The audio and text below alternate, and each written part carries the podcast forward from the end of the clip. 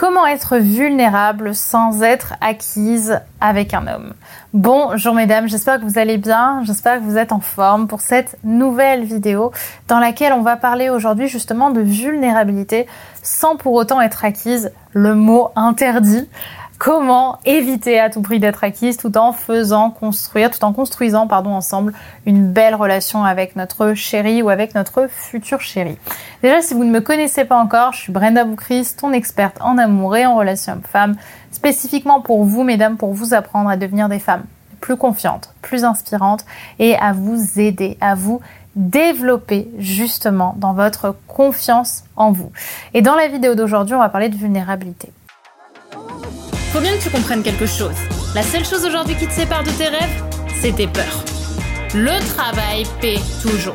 Ton ambition sera toujours plus forte que tes peurs. La séduction, c'est pas un physique. La séduction, c'est un mindset.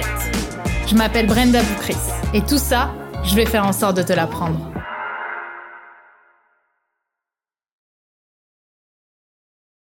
Et si le sujet de l'amour, justement, c'est un sujet qui vous handicape dans votre vie amoureuse, je vous invite à télécharger ou plutôt à faire le test que je vous propose juste en dessous en description pour savoir quelles croyances inconscientes vous empêchent de garder l'homme de vos rêves si justement vous avez tendance à être trop acquise. On va aller fouiller justement cette, euh, cette croyance-là et on va faire en sorte de la transformer pour s'en libéré. Le lien est juste en dessous en description. Et si c'est la première fois que vous êtes sur ma chaîne YouTube, je vous invite bien sûr à vous abonner en cliquant sur le bouton rouge puisque je vous publie toutes les semaines de nouvelles vidéos, de conseils en amour, en séduction et surtout en développement personnel. Et aujourd'hui donc on va parler de comment est-ce que on va être vulnérable sans être acquise. Alors en fait très régulièrement on confond la vulnérabilité avec la dépendance affective, car les deux en fait amènent au partage des émotions que l'on ressent. Cependant, il y a une grande différence entre ces deux comportements, entre la dépendance affective et euh, justement la vulnérabilité, qui elle va se révéler dans l'intention qu'on va porter à notre comportement. En fait, pour revenir aux origines, être acquise, c'est agir en fonction de ses insécurités sans prendre en compte les émotions et le bien-être de notre partenaire. Malgré que cela puisse paraître comme une qualité, être acquise et surtout agir en conséquent, c'est en réalité faire preuve d'égocentrisme, puisque le bien-être de l'autre, il n'est pas pris en compte dans notre comportement. Agir comme une femme acquise, en réalité, ça révèle un grand manque d'estime de soi, de confiance en soi aussi, puisqu'on va vouloir épuiser l'autre de son énergie pour remplir notre gâteau personnel. Par exemple, lorsque tu lui envoies un pavé, tu sais le fameux pavé, le pavé euh, qui, fait cette taille-là dans laquelle tu lui expliques pourquoi est-ce qu'aujourd'hui tu es déçu, pourquoi est-ce que tu es triste, pourquoi est-ce que son comportement t'a déçu, bla bla bla, et tu lui envoies un pavé de cette taille, ou pire, un vocal. On sait, le vocal de 6 minutes. Eh bien, lorsque tu lui envoies ce pavé dans lequel tu lui donnes toute cette énergie, toi, tu te libères de ton mal-être. Ok, mais tu prends absolument pas en compte sa façon dont lui va euh, souffrir et dont lui va être fatigué et épuisé par rapport à cette problématique. Et donc tu fais passer ta propre souffrance intérieure et ton propre besoin d'énergie et de valeur avant le bien-être de celui que tu penses aimer plus que toi. Donc au final, on dit souvent que la dépendance affective ou le fait d'être acquise, c'est aimer l'autre plus que soi, mais je pense plus je travaille ça, plus je pense que c'est c'est pas vrai en fait. C'est pas vrai. C'est au contraire, c'est de l'égocentrisme. C'est bien beau parce que justement on peut se cacher derrière cette excuse de se dire c'est pas ma faute, je suis une personne acquise, je suis quelqu'un de bien, j'aime l'homme plus que je m'aime moi.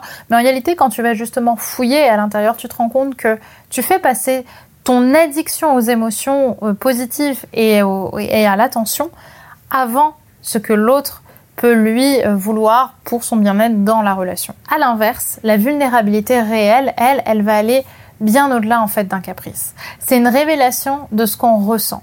Et c'est ça qui révèle justement votre estime de vous-même. Pourquoi? Parce que la vulnérabilité porte un enjeu que la dépendance affective ne connaît pas, la responsabilité. La responsabilité, c'est justement sexy. Être vulnérable, c'est sexy.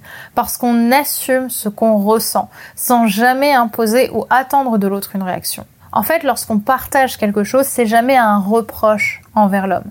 Tout ce que l'on dit ou tout ce que l'on fait dans le but de construire le couple est jamais orienté vers, euh, vers, ce que, vers ce dont l'autre est responsable. On va lui faire des demandes pour justement poser sa responsabilité. Mais on va jamais lui reprocher quelque chose qui, lui, par contre, n'est pas dans notre responsabilité. L'autre grande différence, c'est de ne pas confondre amour et dévotion. La vulnérabilité, c'est savoir exprimer ce qu'on ressent et savoir exprimer ses attentes tout en prenant en compte qu'elles puissent ne pas être honorées. La dévotion ou le dévouement, c'est ne plus donner de limites à nos insécurités et être prête à tout accepter. La vulnérabilité, elle solidifie notre estime de soi, tandis que le dévouement, lui, il la détruit parce que nous ne sommes plus dans l'écoute de notre bien-être, de ce qui est, qui lui-même réellement brouillé en fait par notre peur d'être quitté. Donc concrètement, on se retrouve à une croisée des chemins où c'est pour l'ego bien plus facile de penser qu'il est dans le bon, en justement en étant dans le dévouement, dans la dévotion, en se disant je vais tout donner pour cet homme, et du coup d'être dans le déni de nos insécurités, plutôt que justement apprendre à se responsabiliser sur qui on a envie d'être et de partager à notre partenaire ce dont on a besoin, nous, pour être heureuse, pour être épanouie dans notre couple et de lui faire des demandes sur ce qu'on aimerait qu'il y ait dans cette relation sans jamais lui reprocher de ne pas l'être. Voilà comment être vulnérable sans être acquise. Parler de ses émotions, parler de ses sentiments, là, c'est être sexy. Et c'est aussi ce qui montrera à un homme et ce qui prouvera à un homme que vous êtes potentiellement la bonne pour lui.